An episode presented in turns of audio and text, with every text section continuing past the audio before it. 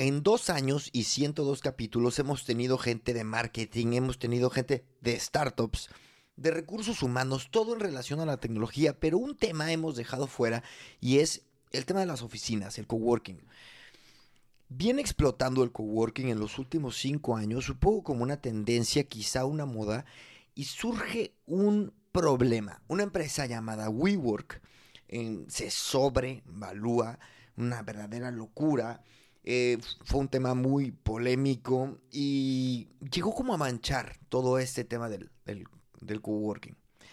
Em, ahora, después de eh, el coronavirus, la gente va a volver a las oficinas, vamos a volver a buscar y quizá con mayor intensidad la convivencia, el networking, el sumar, el trabajo en comunidad y los coworkings van a volver con mucha más fuerza. Yo llevo tiempo buscando a alguien para hablar de este tema, pero no desde un mundo corporativo y no desde necesariamente WeWork, que sinceramente es un tema que me, dio un poco de tristeza porque el coworking es un movimiento o es una iniciativa muy buena que propicia cosas muy positivas. E insisto, ese, ese caso lo vino un poco a manchar. Pero bueno, vamos a hablar de lo bueno, vamos a hablar de qué se viene en futuro. Y Pancho es un crack, es una persona que tiene un coworking y aparte es de los primeros que empezaron con eso hace 10 años. Él es arquitecto interiorista y bueno, ahora sí, vamos a darle episodio 100. 3. El peso atómico del laurecio con el cual hacemos reactores nucleares es 103. La bolsita del súper de plástico fue inventada hace 103 años. Nada más y nada menos que Nelson Mandela nació hace 103 años. En el capítulo 103 de Gran Invento vamos a hablar del coworking y del futuro de los espacios de trabajo. Vamos a darle, vamos, vamos, vamos. El mundo está cambiando. Eh, si esto fuera 2019-2018, quizá no hablaríamos de lo mismo. Eh, aquí con Pancho Cámara, que antes de presentarlo, quiero comentarles a todos. Em, de repente nos mandan a nuestras casas, se vacían las oficinas, pero hay un lugar, un espacio urbano que se queda un poquito al aire y se ha dicho mucho de lo que puede pasar con el tema del coworking. El coworking, aparte hay una empresa que la tengo que sacar ya, empresa WeWork, que tampoco le pone la mejor, digamos que el mejor nombre. WeWork es un tema polémico, pero di con una persona que conoce muchísimo este tema y está pues central, porque es dueño de un coworking, está central en este, en este ecosistema y aparte de todo, es este, tiene una formación también eh, muy ad hoc. Señor Pancho Cámara, ¿cómo estás? Órale. Qué bueno, Chris. Me Muchísimas gracias. Muchísimas gracias. Claro. si no, no vale. Si no, no vale. Cuéntame de tu formación porque me parece que eres el primer, que eres, ¿qué quiere decir? Eh, ¿Arquitecto? Sí, sí, sí. Me formé, me formé en una hice primero cuatro años de licenciatura en administración y dirección de empresa y luego me metí en arquitectura. Dentro de la escuela politécnica hay una formación específica para interiorismo, así que soy arquitecto interior y decorador. Y es muy importante también la visión que tiene, yo creo que alguien que viene de este background formativo sobre la ciudad. O sea, a mí me parece que el tema del coworking, el tema de quedarse en casa y las oficinas y tal, y laboral, es un tema social y muy urbanístico. Yo te quiero dar un dato. El, menor grado de, el, mayor grado de ocupación en San Francisco, se me quedó este dato en San Francisco, se dio a inicios de 2020 y el mayor grado de desocupación de oficinas en San Francisco se dio en el COVID a finales de 2020 y esto pasó en todo el mundo y la gente se está replanteando qué hacemos en las oficinas si tendríamos que trabajar en casa. Y antes de darte la palabra quiero decir a mi gusto existe una generación, una, generación que se puede ir a casa, creo yo, que hay de una, de una edad o de un cierto rango para, para arriba, que se podría ir a casa a trabajar el tiempo que quiera. Pero hay otras personas, otros perfiles sobre todo creo yo que uno de los activos más valiosos de una empresa, que es el talento joven que necesita de gente para hacer relaciones y desarrollarse, que necesita estar rodeado de gente. ¿Tú qué opinas? Oye, mil gracias, lo primero, por tenerme en consideración para, para bueno, compartir lo, lo que sé en tu podcast fantástico. Eh, además me hace mucha ilusión que los dos, eh, a los dos nos late el corazón por la misma patria, ¿no? eso, es, eso es. Y eso me, me gusta mucho, ¿no? Así que mando un abrazo. Las mismas, patrias, ¿eh? Porque yo, yo también soy español, cabe mencionar. Así como soy ah, mexicano, también soy español. Evidentemente soy mucho más, español, más mexicano que español, ¿verdad? Pero bueno, este, y tú eres parte mexicano Exacto, así es, así es. Así que pues, mm, vamos, me parece eh, interesantísimo, ¿no? Todo este escenario que estamos viviendo hoy en día y el, eh, la, gran cantidad de alternativas y de opciones que en un momento dado, como ha sido a través de, del COVID, pues se han puesto encima de la mesa sin preguntar.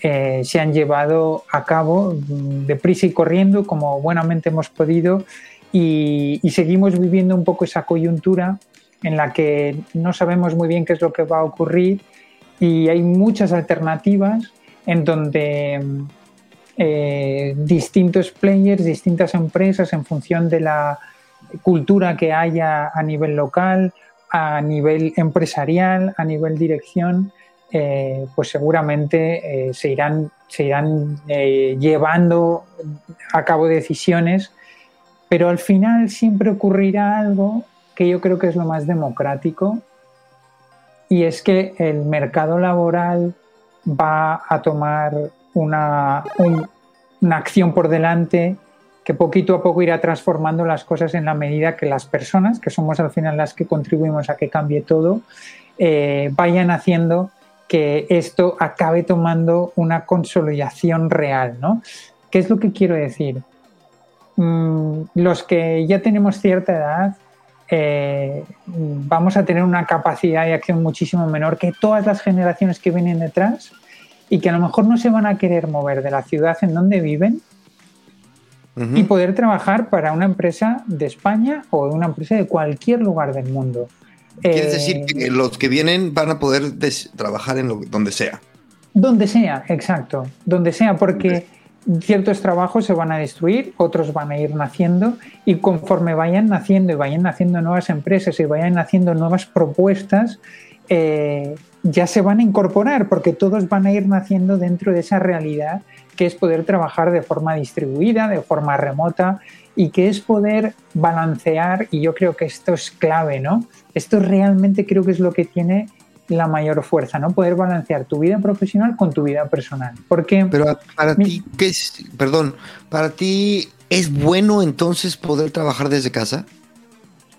o sea, para mí, em, por supuesto, es bueno poder trabajar desde casa si tienes una casa en la que te puedes permitir tener un despacho amplio, una zona donde salir y pasear en la terraza, un sitio en el que no tienes distracciones, es decir, eh, si tienes condiciones para poder trabajar a gusto, aún sin tocar este tema de la soledad, la eh, indiferencia y aspectos de estos que son muy importantes, ¿no? El estar en contacto con los demás.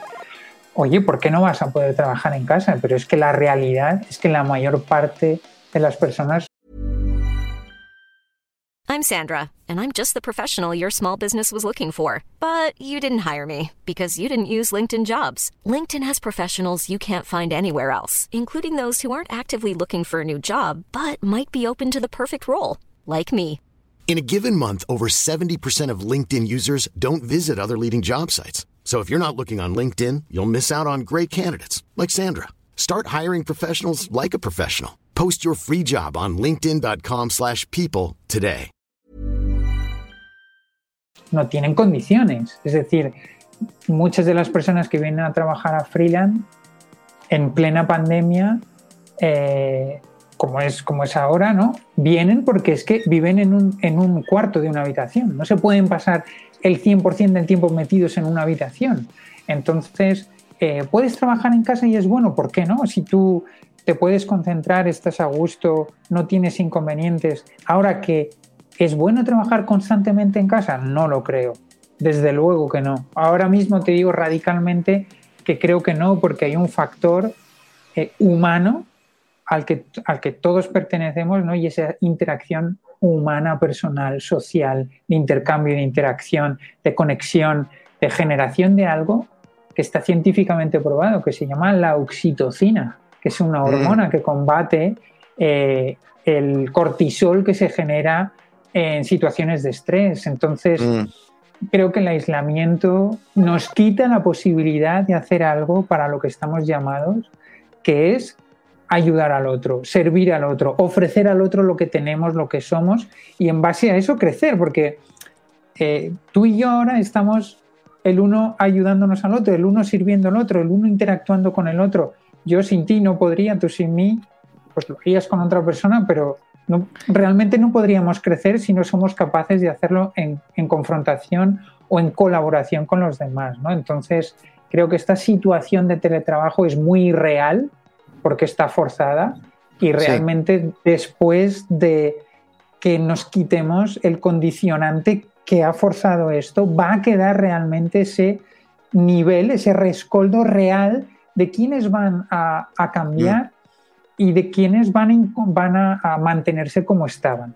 Lo que sí que creo, y aquí es una opinión, pues todo lo subjetiva que quieras, pero en la que está todo el background que tengo, es que todas aquellas empresas que no adopten la posibilidad de ofrecer a sus trabajadores que trabajen en remoto van a perder capital humano y van a perder capital humano muy valioso y ese capital humano que van a perder va a hacer a su competencia más fuerte y a ellos eventualmente a sacarles del mercado. A ver, entonces repíteme eso, los que no ofrezcan el teletrabajo van a perder eh, personal. Sí, pero el teletrabajo no es trabajar desde casa. El teletrabajo, mm. el teletrabajo no es trabajar desde casa. Es decir, esa asociación no es, no es cierta. Eh, vamos, yo te diría, esa asociación es falsa. El teletrabajo no está asociado a que trabajes en tu casa. El teletrabajo es que puedes trabajar. Los nómadas digitales existen de hace muchísimo tiempo. Te puedo hablar de dos freelanderos, Jimena y Nicolás. El francés, ella ecuatoriana. Los dos son bloggers y son blogs relacionados con cómo ganar dinero y cómo generar ingresos pasivos. Pues antes de casarse, se pasaron más de un año viajando por Ecuador, por México, por, fueron a Vietnam, viviendo de su trabajo de forma nómada 100%. Eso es teletrabajo. No, no, y este, y, no solo eso, sino que es un modelo. O sea, a ver, todo el mundo se está replanteando el por qué vive donde vive, ¿no? Eh, la gente se está saliendo de las ciudades. Hay unos indicadores impresionantes de que Manhattan se quedó a la mitad. O sea, hay unas cosas así loquísimas. Yo veo los alquileres en Madrid, eh, están regalados. Alquileres, ¿eh? No, pero lo que te digo es, Ahora, mismo sí, porque estamos en una pandemia. Mm, parece ser que eh, en algunos países van de salida, pero nos falta todavía un recorrido. Pero hay mucha gente que dice, eh, las ciudades se van a repoblar, va a haber un renacimiento y un resurgimiento de las ciudades, ¿vale?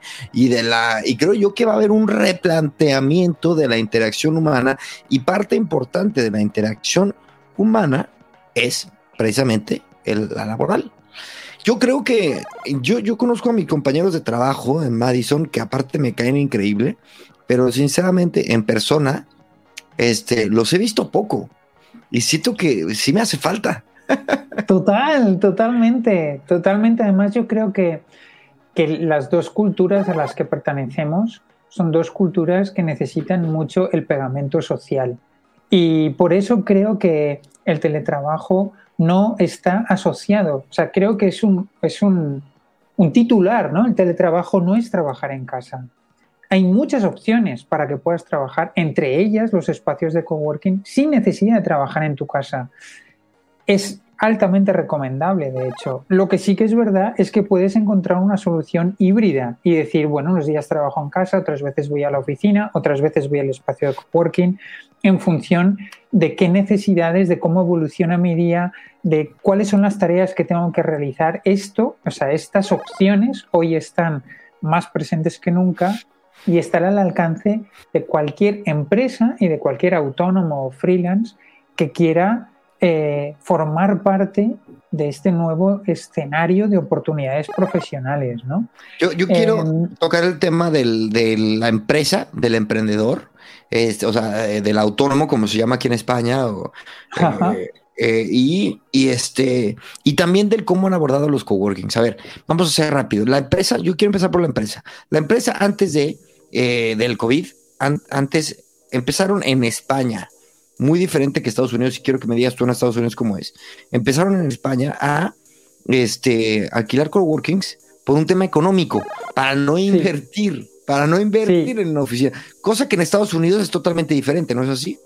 Sí, en, el otro día comentábamos, ¿no? Cómo alquilar una oficina eh, independiente, porque WeWork ofrece espacios abiertos, siempre lo ha ofrecido así, ¿no? Espacios abiertos eh, y luego suites donde poder trabajar, no solo ellos, porque hay iniciativas brutales como puede ser eh, Galvanized en, Colorado, como puede ser Rocket Space, que además es incubadora, además es lanzadera, eh, en fin, hay una variedad amplísima donde WeWork es cierto que tomó la, primera posición, eh, pero mm, alquilar un espacio privado era más caro y tiene toda la lógica que alquilar una oficina. ¿Por qué? Porque la tienes que equipar, porque tienes que poner un staff, porque tienes que gestionar una serie de suministros, porque tienes que mantenerla, porque tienes que cuidarla. ¿Qué ocurre? Que en un espacio como WeWork hay gente que la cuida, hay gente que la mantiene, hay gente que la dinamiza, hay gente que la activa. Eh, hay algo que eh, yo lo veo muy poco, muy poco, en, muy poco desarrollado en España, eh, pero hay algo en, esos espacios que es el, host, ¿no? El, que dinamiza el espacio, el que hace de pegamento, el que presenta a la gente, el que se conoce, eh, a, sus clientes, ¿no? a los coworkers, que sabe cómo relacionarlos, eh, que hace que realmente el espacio se mantenga vivo, como si fuera a una fiesta en la que te invitan, ¿no? Y el anfitrión de la fiesta te dice, oye, mira, Chris, ven que te voy a presentar a este muchacho, esta muchacha que tiene que ver contigo porque esto y lo otro, y te incorpora dentro de ese escenario para que tú estés a gusto y lo pases bien, ¿no? Pues si sumas todo eso, el valor que añade un espacio de coworking sobre el que tú te alquiles tu propia oficina justifica perfectamente que sea más caro, que pagues más dinero, porque si tú tienes que trabajar ese clima laboral que en el espacio de coworking se propone, eh, pues necesitarías contratar a gente para eso específicamente, ¿no? Y yo creo que eso no es lo que tenemos visto, el valor del coworking, porque yo creo que muchísima gente ve el coworking como compartir piso, como compartir un depa. Igual, igual, igual, igual, vamos, amena eso totalmente. Es de, ah, pues es que no quiero gastar tanto, no tengo dinero para comprar, para alquilar una oficina yo solo, o no tengo este, un espacio para trabajar en casa, entonces, coworking, cuando en realidad, en teoría, el valor, agregado, eh, o sea, el valor agregado es todo este tema, este tema de, net, de networking, de generar una comunidad, de conocer gente que pueda generar negocio, ¿sí? Aportar también a tu crecimiento personal y profesional. Cuéntame, ese es el enfoque, eh, o sea, es el enfoque que le das tú precisamente a tu coworking, ¿no es así? Pues mm, yo creo que tenemos 100% la, la misma visión, ¿no? Em, no, te voy a decir una, cosa, perdón, yo antes no lo tenía claro. Yo te juro ah. que yo trabajé en coworkings y, y la verdad es que yo no, yo, yo buscaba un poquito esa soledad, como que no era consciente de el ah. valor agregado del networking. Oye, o sea, lamento, lamento sinceramente que, no te lo hicieran llegar de la forma adecuada, ¿sabes? Porque yo creo que el coworking no tenía esa visión, el coworking al que yo iba. Ya, ah, pero en Madrid. Sí, era ah, nuevo, era nuevo, llevaba nada abierto, o sea, llevaba una semana, abrió la vuelta de mi casa y dije, bueno, y este, y ah. tenían, tenían eso, como que valoraban mucho los espacios privados, te costaba más caro, este, era así, entonces, no tiene nada que ver. No, tiene nada que ver. O sea, eh, Cuéntame cómo lo haces. Sinceramente, yo, o sea, yo creo que Mm, voy a intentar ser muy práctico, ¿no? Para, traducir las cosas de, la forma más sencilla posible, ¿no? Em, el verdadero valor del coworking, que es un concepto muy amplio, eh, en el que se incorporan muchas cosas, eh, desde las relaciones personales, desde las relaciones laborales, un nuevo clima, el ecosistema, colaborar, compartir, la confraternización y la fraternidad, las, capacidades sociales que cada uno de nosotros tenemos. Hay muchas capas porque al final estás hablando de un panorama, que es el panorama del trabajo, en el que nos incorporamos desde una perspectiva profesional y desde una perspectiva personal. Entonces, dentro de ese escenario, el coworking, donde tiene su punto principal de cambio, es que no ha habido nunca antes un escenario igual. Es que mm. el único escenario de trabajo que hasta el momento hemos conocido es el corporativo, es el de la empresa. No, no había otra alternativa. De repente salta a escena un escenario donde los freelancers, los autónomos, los que quieren poner en marcha algo, lo pueden hacer de una forma mucho más sencilla, mucho más ligera, mucho más libre, mucho menos corporativa, más distendida, más divertida, más abierta, donde el contacto personal se pone encima de la mesa como primer valor para crecer en esa idea de de juntos llegamos más lejos, de juntos podemos avanzar más mm. y cubrir un triplete que para mí es básico, ¿vale? Uno es que dispongas de más recursos, porque acompañado de más gente cada una de esas personas son recursos, recursos de conocimiento, de experiencia, recursos materiales, recursos de contactos, recursos de amistad, de eh, emotividad, de, motivación, de una sonrisa, miles de cosas, ¿no? Son recursos, somos recursos los unos para los otros. Luego disponer de un espacio de trabajo profesional donde puedas ir, concentrarte, enfocarte, ser productivo, donde tener una eh, representación profesional de cara a tus clientes y no andar mendigando por ahí espacios, ¿no? Yo eh, siempre eh, pregunto a la gente, ¿no? Tú cuando estás haciendo una, una venta de tu servicio, ¿tú te imaginas estar describiendo lo que le vas a ofrecer a tu cliente y que llegue el camarero y te diga, oye, vais a pedir algo más y que te corte el pitch de venta de repente y que el cliente se te vaya por ahí y pierdas la oportunidad de venta. Eh, el trabajo requiere un lugar adecuado que responde a la funcionalidad, ¿no? Eh, tú vas a un gimnasio porque en el gimnasio están las máquinas adecuadas, estás Mm, con la ropa adecuada, tienes un monitor que además te explica cómo hacer las cosas para no hacerte daño. el trabajo necesita también un sitio, ¿no? Y el tercer punto que es clave, el tercero, es socializar. Socializar, pero al mismo tiempo que trabajas. Es decir, estamos acostumbrados a socializar fuera del trabajo. Yo trabajo, hago mi tarea, salgo a las 7 y me voy y socializo con mis amigos, ¿no? Con mis relaciones más directas. No, no, no. El coworking te ofrece la posibilidad de trabajar y al mismo tiempo socializar. Pero no con tus compañeros de trabajo porque trabajáis en la misma empresa. No, no, con otras personas que se dedican a otra cosa, que tienen otro negocio, que tienen otra actividad, que tienen otro contexto, pero con los que estás socializando a la vez que trabajas. Y eso es lo importante, que ocurra al mismo tiempo, esa es la gran diferencia, porque relacionarte para un freelance y para un autónomo es trabajar, porque si no, ¿cómo consiguen oportunidades? No, y déjame te digo que yo, yo, a mí me resuena impresionante ese último punto, porque yo empecé este podcast en gran parte para conocer gente, Pancho. O sea, claro, tú te metes a un trabajo, llegas a las nueve, te vas a las siete, este, y te vas en el metro, estás una hora y llegas a tu casa madreadísimo y güey, ¿a qué hora conoces gente? ¿A qué hora vas a comer? Y bueno, entonces este, y, claro, los del trabajo pues ya te conocen, te ven todos los días y en el coworking, uf, qué maravilla. Pero mira, la diferencia está en que tus compañeros de trabajo te ven en unas condiciones muy diferentes a las condiciones con las que tú te relacionas eh, con un compañero coworker. Es muy diferente, porque con tus compañeros de trabajo tienes unas relaciones que están, eh, por decirlo de alguna forma, condicionadas por la oficina, por el puesto que ocupan, por si son tus jefes o no son tus jefes, o coordinan tu equipo o no coordinan tu equipo, por si esa mañana fue, eh, em, ocurrió algo o pasó algo que afectó a la empresa, ¿no?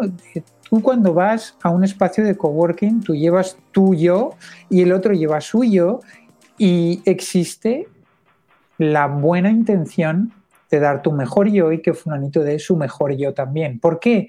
Porque los dos estáis en necesidad de mm. encontrar el mejor yo posible y ofrecer el mejor yo posible para que eso procure un clima laboral, un escenario y provoque una relación que facilita el desarrollo personal y el desarrollo profesional, que es realmente donde está el gran cambio que propone el coworking sobre cualquier otra escena profesional que exista en el momento. Pancho, cuando tú empiezas este freelance, eh, ¿fue hace un fue hace qué, 13 años? Sí, en 2009 empecé, diciembre de 2009 empecé. Ok, y este, y, que en ese entonces el modelo no era nada sonado. Y déjame, perdón, hacer un, paréntesis para decir que tu, tu coworking está espectacular, precioso, un lugar, te juro que muy, muy chingón. Este, yo estuve ahí eh, precisamente con mi equipo de trabajo y estuvo genial. Bueno, pero entonces, este, ¿cómo Muchas gracias, Chris. ¿Cómo fue que, se te ocurrió? ¿Cómo lo armaste? ¿Cómo, qué, qué te inspiró? ¿Qué, ¿Qué, fue? ¿Qué? Pues mira, te cuento dos detalles importantísimos. Yo eh, tuve la oportunidad mm, los años anteriores, entre 2009, eh, entre 2008 y 2010, ir con mi mujer a las ferias de diseño eh, que hay en Londres y en Milán. Eh, en Londres tuve la oportunidad de estar en un espacio fantástico que está en los Docks, que es un espacio que monta un diseñador que se llama Tom Dixon. Conocí a varios diseñadores ahí, un tipo excelente que se llama Simon Hassan. Tenían un, una amalgama de, cosas sucediendo al mismo tiempo que me inspiró muchísimo. Eh, cuando coges la vibración de algo, donde están ocurriendo cosas a la vez, cosas nuevas, diferentes, que te abren la mente, que te posibilitan a pensar en cosas diferentes, creo que conectas con un lado que realmente casi se vuelve invencible, ¿no? Te, llenas de, motivación para abordar nuevas formas de, de, hacer las cosas, ¿no? Y el otro punto es un espacio fantástico que es el espacio de Rosana Orlandi en Milán es una, casa particular y es comisario de diseñadores. Y ahí tenía una amalgama de gente que luego se ha consagrado enormemente, como Martin Bass, como, em, como hay un holandés fantástico, que ahora no consigo, eh, sí, Pieteneik, eh, por ejemplo, eh, Alexa Lixfield, em, eh, Jonathan Gato, los chicos de forma fantasma, que son unos tíos de Sicilia increíbles. Pero eran ellos eh, pioneros, entonces no había otro. Eh, eh, ellos se concentraban en ese espacio de Rosana Orlandi, toda esa mm. mezcla, unas chicas que hacían diseños de tapicería únicos que se llama Bokja, esa, esa mezcla ¿no? de distintas disciplinas en un solo lugar, en un punto de encuentro, realmente nos encendió esa chispa, ¿no? De el coworking en este caso, y lo, ya lo, lo, cohesiono, es un punto de encuentro. Es un punto de encuentro entre personas, entre profesiones, entre idiomas, entre sexos, por supuesto, entre formas de ver las cosas, de entender las cosas.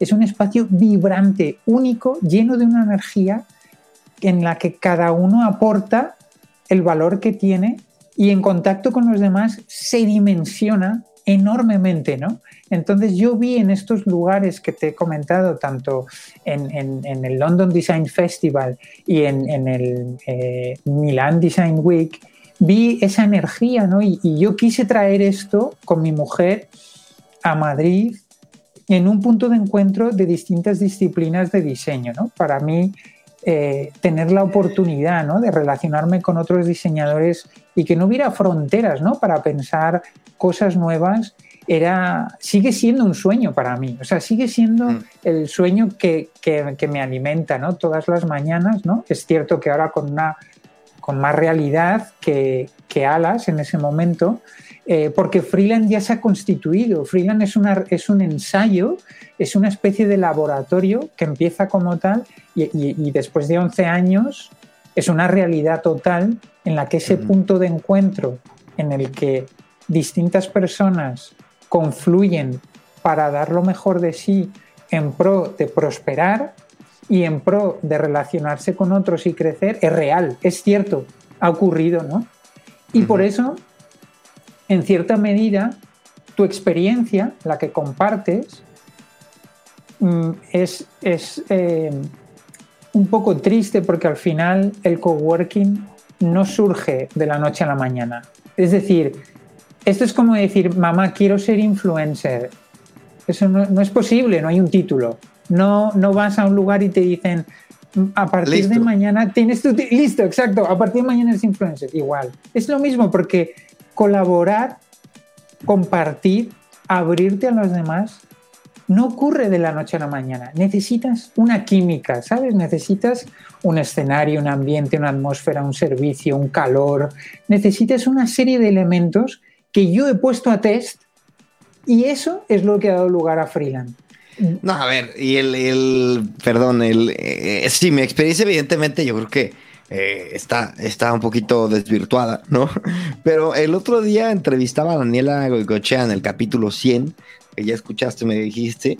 Y ella, Daniela Goicochea, quiero pensar que no tiene necesidad de, que en su casa puede trabajar, ¿no? Y no y podría alquilar una oficina. La que Sin embargo, estaba ella, hizo todo el podcast, ella, en un WeWork bueno, haciendo aquí marca, ¿no? Pero bueno, en un coworking al final del día. Vamos, que, Que, que, gente como, como, como Daniela y seguramente muchos más encuentran el, valor en, esta, en estos espacios y también, mira, precisamente el tema colaborativo y este se da mucho con la startup, ¿no? Y yo sé que tú también has estado muy interesado en traer gente que está en el mundo de la startup, emprendedores. Cuéntame un poco cómo haces para incentivar esa interacción entre gente del mundo startup.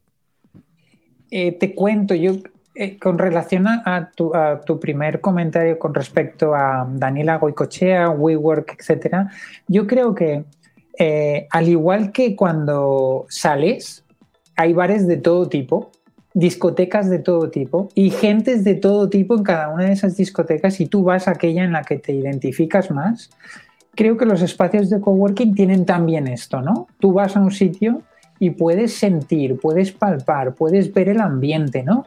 Eh, puedes identificarte de una forma muy eh, concreta con un espacio, con un ambiente, con unas personas, con una forma de tratar. Y creo que eso es lo fantástico, ¿no? el coworking no tiene leyes, no tiene parámetros obligados, hay de todo tipo, de todos los colores, de todas las formas, de todos los tamaños, mm, con muy distinto tipo de gente y eso lo hace súper rico y súper apasionante. Y estoy seguro que Daniela, que es una persona, pues por lo poquito que pude saber de ella a través de la entrevista que tú le hiciste, eh, ella ya tiene amueblada la cabeza, ¿no? Para decir, mi empresa pertenece a un entorno de este tipo, ¿no? Así que me encaja, me encaja perfectamente. No, no la encajaría posiblemente en otro escenario. ¿no? Eh, y respecto a tu segunda pregunta, en torno a startups, emprendedores, em, ecosistema de emprendimiento, todo lo que hay alrededor de poner en marcha una empresa, creo que tiene en el coworking un gran aliado. Porque por muy poquito dinero puedes ponerte en marcha, puedes tener un lugar donde darlo todo al máximo sin preocuparte de nada y donde vas a tener la facilidad de que te van a cuidar para que tú estés centrado en lo que tienes que estar, eh, dedicando además el dinero justo y necesario para lo que vas a utilizar, ¿no? Siempre creo que es francamente ilustrativo que el precio del metro cuadrado de la recepción y de la sala de reuniones vale igual que el de la mesa que estás utilizando. En cambio, está infrautilizado con relación mm. a otros metros cuadrados, ¿no? En un espacio de coworking tú no... Invitados también, o sea, llevas charlas al... o, generas esta interacción, ¿no? Y, has tenido... Bueno, bueno, hemos tenido, hemos tenido gente de lo, fantástica, porque la verdad es que el mundo emprendedor, creo, yo por lo menos la experiencia que tengo es que es muy generoso, ¿no? que tienes gente que ha tenido eh, la voluntad ¿no? y el, el, valor de poner en marcha una idea, llevarla a cabo, arriesgar, mm, esforzarse al máximo y, recoger los éxitos. ¿no? Dani Alves es una de las personas que vino en su momento a Freeland a hablar con los freelanderos eh, el fundador del tenedor, y nos contaba ¿no? cómo iba de bar en bar, de restaurante en restaurante, instalando la aplicación de reservas. Creo que eso impulsa mucho, da un reflejo óptimo a un contexto en el que tienes a su vez muchas personas intentando salir adelante y funcionar. Mm, tuvimos también la suerte de que viniera eh, Elena Betesno Boa, que es fantástica, ¿no? una mujer con un, con un ¿De, valor ¿de qué empresa? de Rastreator. Claro. Ya es, pues ya es unicornio, creo, ¿no? Sí, sí, sí, bueno. Yo, solo, yo solo me fijo en la pasta. desde que ella vino ahora ha cambiado mucho, pero cuando ella vino eh, seguía siendo la CEO y fundadora de Rastreator y, pues eh, lo primero es un honor que alguien venga, pero también es fantástico tener ese tiempo dedicado para, para, para que tu comunidad se siga enriqueciendo y siga encontrando referentes, ¿no? Y, ellos los invitas y evidentemente los que son eh, los, los que están en tu coworking no pagan la entrada y qué haces. No, nada, nada. No, nada. Mira, en Freeland lo tengo clarísimo. Tú pagas por entrar y ya está. Y te olvidas a mí, te lo voy a decir además con, como debe ser, la chingadera esta de decir, tienes 10 horas de sala de reuniones, a mí me revienta, me revienta. ¿Sabes por qué? Porque esto se trata de poder dar lo máximo, de precios flexibles, económicos, de pagar por lo que... ¿Qué cojones es esto de andar pagando un pastizal por un espacio de coworking? Si lo que tiene mm. que hacer es permitir que salgas de tu casa y que te pongas ahí a, darlo todo, ¿sabes? No puedes meter un precio desorbitado, ¿sabes? en, mi caso eso no tiene sentido. Obviamente te vas al centro de la ciudad, al business center, y pagas más de 26 euros al metro cuadrado por, mm, por oficina, pues claro, te, te, obliga a subir los precios, pero esa no es la, ese no es el coworking que yo conozco. Eso se llama centro de negocios y ha existido siempre.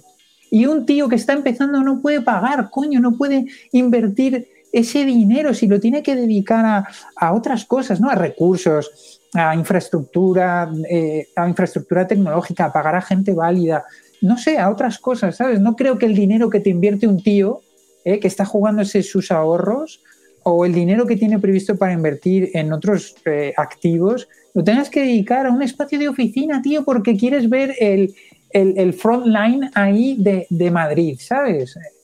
Yo, yo no encajo en eso, ¿sabes?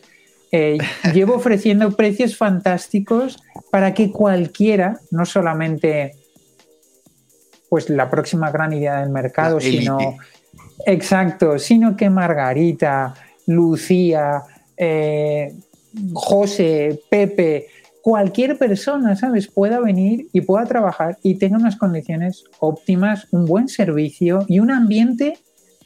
Mira, te voy a contar un dato estupendo.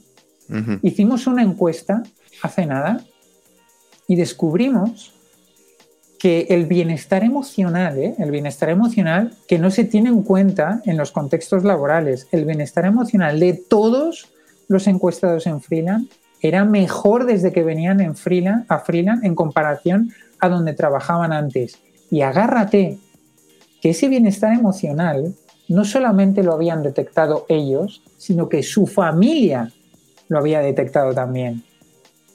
Eso, mira, para mí no hay mayor retorno que ese, ¿no? A ver, ¿y tú, qué, más, qué más haces? ¿Qué más haces para que alguien vaya a trabajar y la pase a todo dar y, sean más felices? Cuéntanos cuál es la fórmula. la primera fórmula es el espacio tener un espacio bonito, agradable, cuidado, con detalle, que te, invite a estar, ¿sabes? Que te apetezca, lo típico que, oye, a ti te pasa, vas a tomar un café, ¿por qué lo tomas en un sitio y no en otro? Porque cuando entras te da buena vibra, ¿sabes? Porque estás a gusto, porque las condiciones te llaman, porque tienes el letrerito, porque tienes el alicatado, es en la pared, el color, el graffiti, la silla, tal. Te apetece, ¿no? Te, Oye, trabajar, ¿por qué no puede apetecer ir a trabajar? ¿Es tan loco? No, no, para mí no. Pues eso es lo que yo pienso, ¿no? Digo, a cualquiera que venga a freelance le tiene que apetecer venir a trabajar, porque la realidad es que para no apetecerte, pues te quedas en tu casa, ¿no? Claro. Yo fíjate, yo no sé si, si, si quisiera regresar a la oficina, ¿eh? Yo te puedo decir que trabajo muy a gusto en mi casa y lo descubrí, o sea, lo descubrí hace poco. ¿eh? De hecho, esta vez que iba al coworking, esa que te conté, fue porque no trabajaba en casa y no podía, o sea, no, no, no me había obligado a trabajar en casa y me di cuenta que sigo siendo un crack en casa también. Pero ¿sabes qué ocurre? Es que el, el, el, el escenario coworking es totalmente flexible en tanto que tú puedes decir, oye, yo soy un crack en casa, pero de cuando en cuando me dejo caer por el coworking, porque veo tal, no sé qué, me cuenta menganito, tal, eh, veo esto, tal, el otro, no sé cuántos me dan tal idea, y luego pues, y, y coordinas tu día en función a tu productividad, pero no dejas de exponerte, de enseñarte, de ofrecerte. Es que en el fondo estamos muy acostumbrados a ese lado de lo que me viene bien, lo que mejor se adapta a mí, lo que mejor me encaja. Y oye, eh, Chris, ¿y a cuánta gente, cuánta gente le gustaría hablar contigo? ¿Tú eso lo has pensado? ¿A cuánta gente le gustaría relacionarse contigo, conocerte, hablar y que le cuentes, que has entrevistado, que conoces? Tú sabes la cantidad de conocimiento, de experiencia, de feedback, de cosas que uno puede dar al otro y que el otro está deseando recibir que ni siquiera espera porque no te conoce. Esa es realmente la, gran eh, verdad que hay detrás de todo esto, ¿no? Que el panorama laboral es muy indiferente al prójimo, ¿sabes? Que es el que está próximo a ti. Y te, pongo un... E- sí, sí, dime, pongo un ejemplo. Te pongo un ejemplo, un ejemplo que me pasó ayer. Eh, hay unos una empresa de tecnología fantástica que está creciendo un montón, pero bueno, por el tema del COVID vienen dos días a la semana, ¿no? Y, recientemente se incorporó un tío que ha lanzado una nueva empresa que es manager de talentos musicales. Trabajaba para otro, quiso mm, echar a volar con su propia iniciativa y está ahí dándole duro, duro, duro, ¿no? Pues estos chavos que, que te comento, que les vi, llegaron hablando tal, no sé qué, no sé cuántos, y yo le vi, le cogí y le dije, mira Mike, este es Carlos. ¿Y sabes qué? Que es manager de talentos musicales. ¿Sabes por qué te lo digo, Carlos? Porque Mike es un crack de la guitarra y sus hermanas cantan, tocan el piano. Tío, es que si, es que si no estás ahí para decir, eh, abre los ojos, mira ahí, que hay un tío ahí, salúdale, coño, que, que, que tiene cosas en común contigo, porque es que además, aunque tú no lo sepas, y yo sí lo sé, joder, a los dos os encanta la música, podéis hablar de un montón de cosas, es que, joder, pasamos al lado del otro y nos importa un carajo.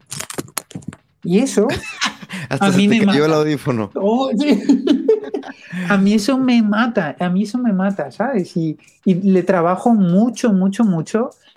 y ese es el otro ingrediente, te decía el espacio, el otro ingrediente, ¿cuál es? La comunidad, cuidar la comunidad. Y estar al servicio del otro, servir al otro. Yo estoy en freelance para servir a todos, O sea, como un, como un mesero, como un camarero. Así estoy, ¿sabes? Para atenderte, para ayudarte, para colaborar contigo, para ofrecerte, obviamente, una buena experiencia, ¿no? Con total libertad, hasta donde, donde tú quieras, de forma muy profesional. Pero hay que cuidar, hay que cuidar el rebaño, ¿no? Hay que dar calor, hay que dar atención.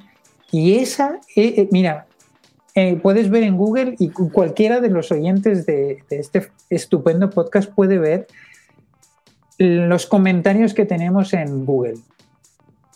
138, un 4,8. Y algunos son. ¿Quién fue el cabrón que puso menos de 5? y, hay, hay comentarios muy emocionantes, ¿sabes? Muy emocionantes. Oye, señor, a ver, y este, y te, quería contar, yo lo que más extraño de, México, lo que más echo de menos de México en el tema laboral, es lo, la comida. En México se da mucho la comida por, eh, en la calle y te vas haciendo amigo de la señora, del señor de los jugos, de la señora de los tacos, de la comida de, de aquí de enfrente, y este, y yo sí creo que ahí noto un tema cultural y con mucho cariño que le tengo a los camareros en España, pero no son como en México. Lo siento, discúlpenme. Es así, es así, Entonces, Este, culturalmente, ¿qué sientes que, el, español quizá podría, eh, podría ajustar o, crees que el español se presta bien para este tipo de dinámica o que está cambiando? ¿Tú cómo lo ves? Pues mira, yo veo que que los, los eh, tacos en canasta son irrepetibles, ¿sabes? Claro. Entonces, ¿qué, te quiere, lo que te quiere decir es que eh, el calor del mexicano, ¿no? la amabilidad del mexicano, la capacidad de servicio, yo mm, lo conozco desde chiquito, ¿no? Eh, el ser servicial, el ponerte a disposición del otro, es algo que está muy arraigado en la cultura. ¿no?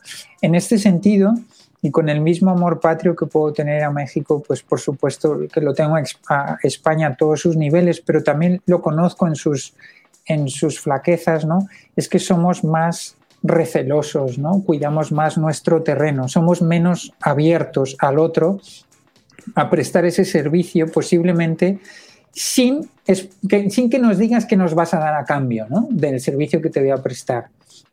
Ya no en temas profesionales, sino también a nivel personal. ¿no?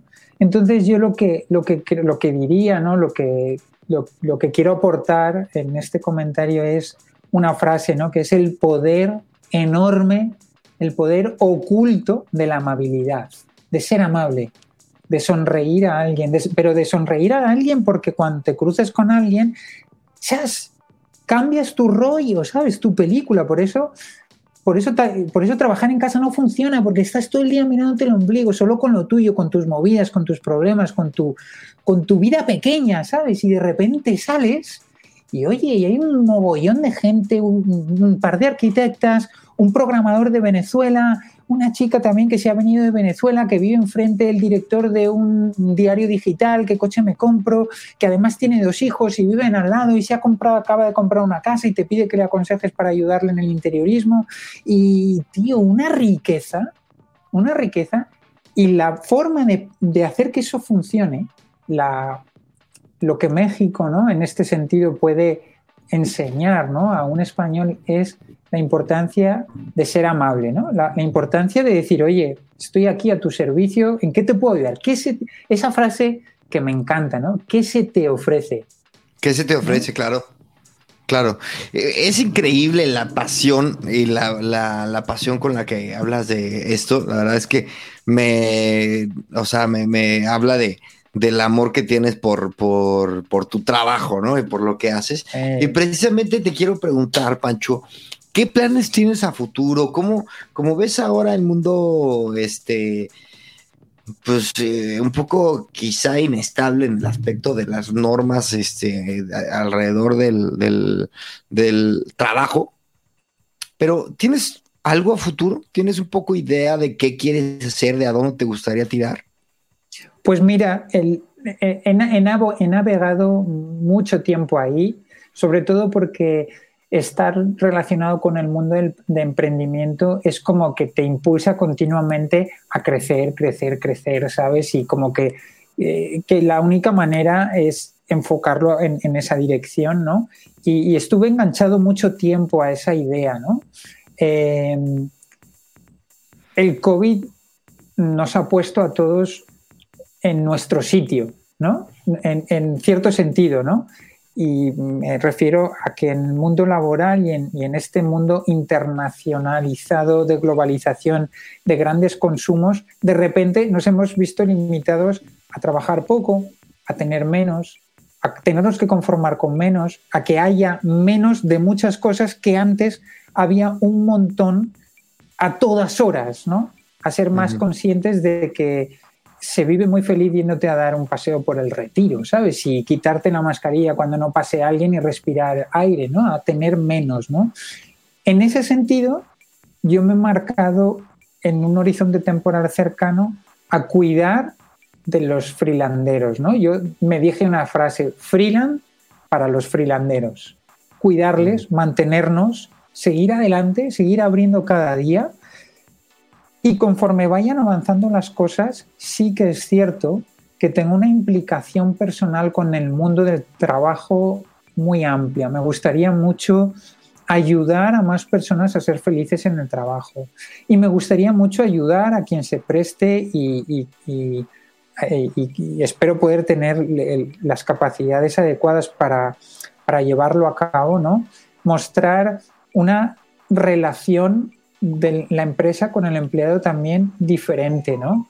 Con unos principios del cuidado distintos hasta ahora porque todavía vivimos muy relacionados con la revolución industrial, la productividad mm, y, la gente que se va a ir incorporando va a, querer balancear muy bien la vida personal, la vida de calidad, por supuesto con un salario que le permita vivir, pero sin prescindir de esa felicidad con la que compite el estrés y con la que compite el cortisol y con la que compite una serie de cosas que te hacen enfermar, que te hacen discutir en casa, que te hacen no vivir otra parte con la que el trabajo y la vida tienen que venir de, eh, cohesionadas de una forma más unitaria. ¿no? Entonces, eh, por ahí tengo ideas ¿no? relacionadas con el entender al trabajador con el mismo cuidado que se trata a un cliente. ¿no? Ese, principio, ese pensamiento me parece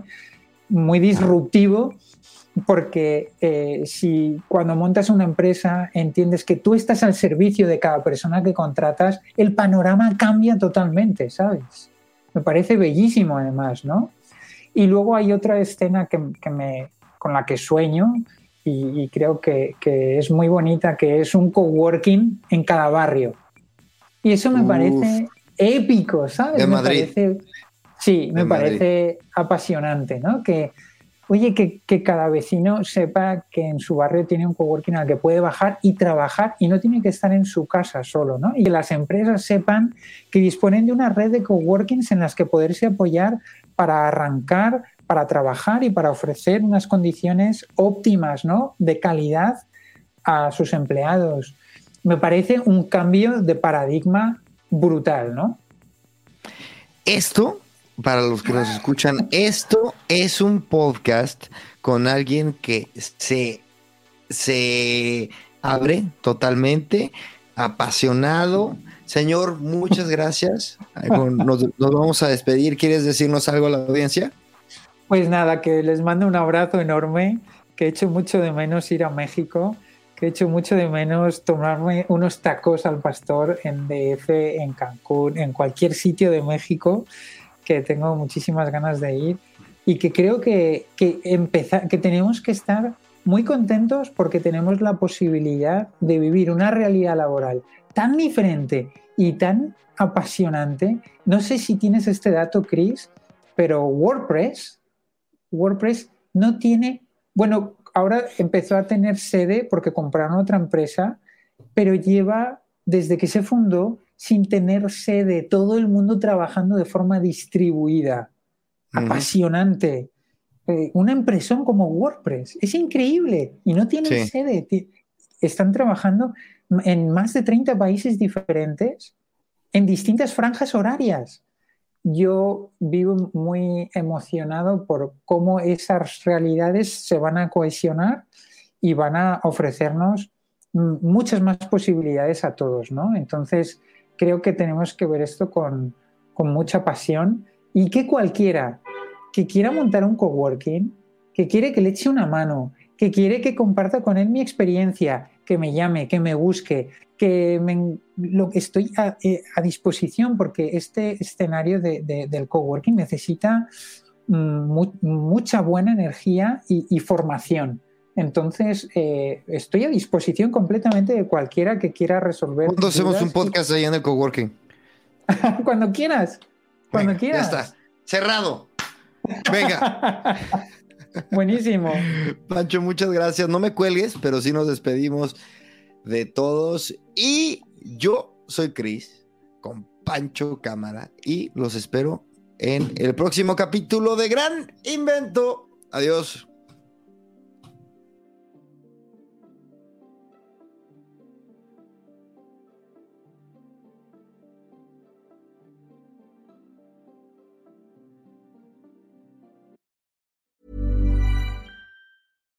Hi, I'm Daniel, founder of Pretty Litter. Cats and cat owners deserve better than any old-fashioned litter. That's why I teamed up with scientists and veterinarians to create Pretty Litter. Its innovative crystal formula has superior odor control and weighs up to 80% less than clay litter. Pretty Litter even monitors health by changing colors to help detect early signs of potential illness. It's the world's smartest kitty litter. Go to prettylitter.com and use code ACAST for 20% off your first order and a free cat toy. Terms and conditions apply. See site for details.